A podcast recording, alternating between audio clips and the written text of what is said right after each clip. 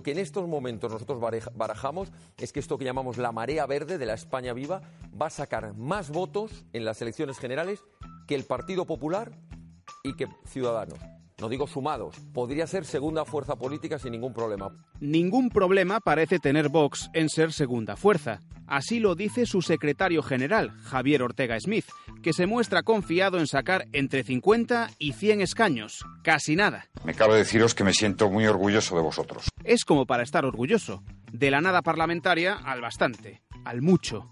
Ortega Smith da así la razón por completo a la encuesta realizada por Sondage este fin de semana, que otorga al partido de extrema derecha 51 diputados. Esta nueva hoja de ruta, que es la siguiente después de las anteriores. Nuevo escenario político, según la encuesta de Sondage, en el que Vox sería tercera fuerza en unas elecciones que ganaría un PSOE al que las cuentas no le saldrían pactando con los otros partidos de izquierda y ya sabemos que el veto de Rivera al PSOE es inamovible. No equivocarse adversario. El adversario, señor Sánchez, no es Ciudadanos ni el Partido Popular.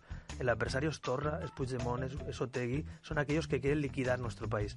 Algo en lo que insiste Rivera, al mismo tiempo que a la presidenta del Partido Socialista, Cristina Narbona, le parece ya cansina su postura. Creo que era necesario responder a las mentiras que estaba utilizando el señor Rivera. Si ellos prefieren mantener pactos con la ultraderecha, pues es una decisión que yo creo que les va a dañar mucho en su imagen. De todo esto nos falta hablar del Partido Popular, que de momento se aferra a la incertidumbre. Su vicesecretario, Javier Maroto, dice que los malos pronósticos de las encuestas no siempre se cumplen. Claro que sí, campeón. En todo caso, hasta después del 28 de abril tenemos que aguantarnos. Habrá que ver si un pacto de la derecha tricéfala daña o no la imagen de Ciudadanos. Si el PSOE es capaz de sumar con nacionalistas y partidos de izquierda. Si el PP cae tanto como puede parecer. Y aún quedan 62 días para las generales. ¡Qué maravilla! Pim, pam, pim, pam, Hola, ¿qué tal? Es lunes 25 de febrero en La Voz de Galicia. Saludos de Yago García. Ciudadanos apura sus fichajes antes de la convocatoria electoral. Por la derecha ha incorporado a Silvia Clemente, expresidenta con el PP de las Cortes Regionales de Castilla y León.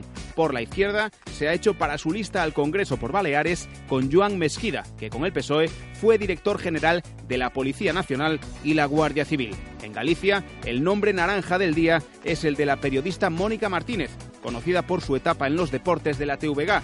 Quizás sea la candidata a alcaldesa en A Coruña. A este nombre se suman en Ourense otras adhesiones anteriores, las de los populares José Araujo y Monselada. Feijó necesita todos, todos los votos posibles, vengan de donde vengan, ante la irrupción de Vox en Galicia. Feijó ha solicitado el mismo techo competencial que tienen Cataluña y País Vasco, competencias que nadie ha reclamado en Galicia, salvo los separatistas. Feijóo organiza campamentos de inmersión lingüística en gallego, prohíbe a profesores escribir en castellano informes oficiales, impone el gallego como única lengua para comunicarse con la Junta. Acaban de escuchar a Ramón Maceiras, histórico de la CIGA primero, militante del Bénega después y presente en el surgimiento de ANOVA, ahora en el movimiento más raro que se recuerda desde que Felizuco consiguió un escaño en el Congreso, se presenta en las redes como militante de Vox. Aquí hay, hay nivel en un vídeo en Twitter carga contra Feijó. Feijó el nacionalista, el Feijó que hace campamentos que adoctrinan a los jóvenes. Yo cuando en verano iba a los campamentos de la Junta en Gandarío, al de Area en Viveiro o al de Ocorgo en Ourense, no lo recuerdo así. Y Maceiras, al final lo del techo competencial no se consumó, pero el vídeo en Twitter con la corbata verde corporativa está chulísimo. Es un tío fantástico, súper simpático. La comunidad médica rechaza el nuevo modelo de atención primaria que quiere establecer la Consellería de Sanidad. Sociedades de médicos de familia y pediatras creen que el borrador presentado no obedece a lo que llevan tiempo demandando. Los facultativos, eso sí, están dispuestos a seguir dialogando. Por su parte, las enfermeras han presentado una enmienda a la totalidad del texto presentado por el Sergas, porque supone, según su criterio, volver a los años 70. Seguimos hablando de sanidad, ámbito en el que destaca un joven gallego, José Manuel Busto Leis, del Concello Pontevedrés de Barro, ha obtenido la mejor nota de España en el examen MIR. El MIR es una prueba a la que se someten los médicos tras licenciarse y que les permite completar su formación como residentes de una especialidad en un hospital. José Manuel Busto podrá, gracias a su nota, obtenida con 201 respuestas válidas y solo 24 errores, escoger destino sin problema. Liberbank, entidad bancaria que agrupa las extintas cajas de ahorros de Asturias, Extremadura y Cantabria, rechaza en principio fusionarse con Abanca hasta que no haya una oferta en firme por parte del Banco Gallego. Liberbank ha comunicado a la Comisión Nacional del Mercado de Valores que sigue trabajando en una integración con Unicaja.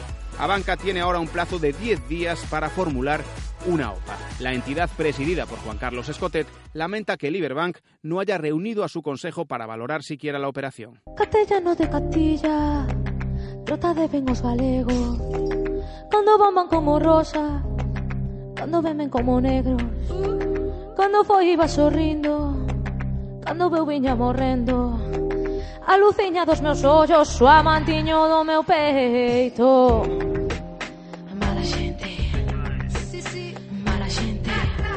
Es la letra de nuestra Rosalía de Castro mezclada con el ritmo del éxito Malamente de la cantante Rosalía.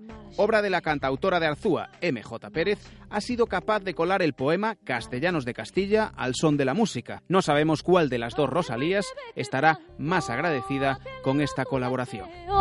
Aquel por quen eu vivía Es en quen vivir non quero Foi a Castilla Por pan deron por bebida Por alimento. Mala sí.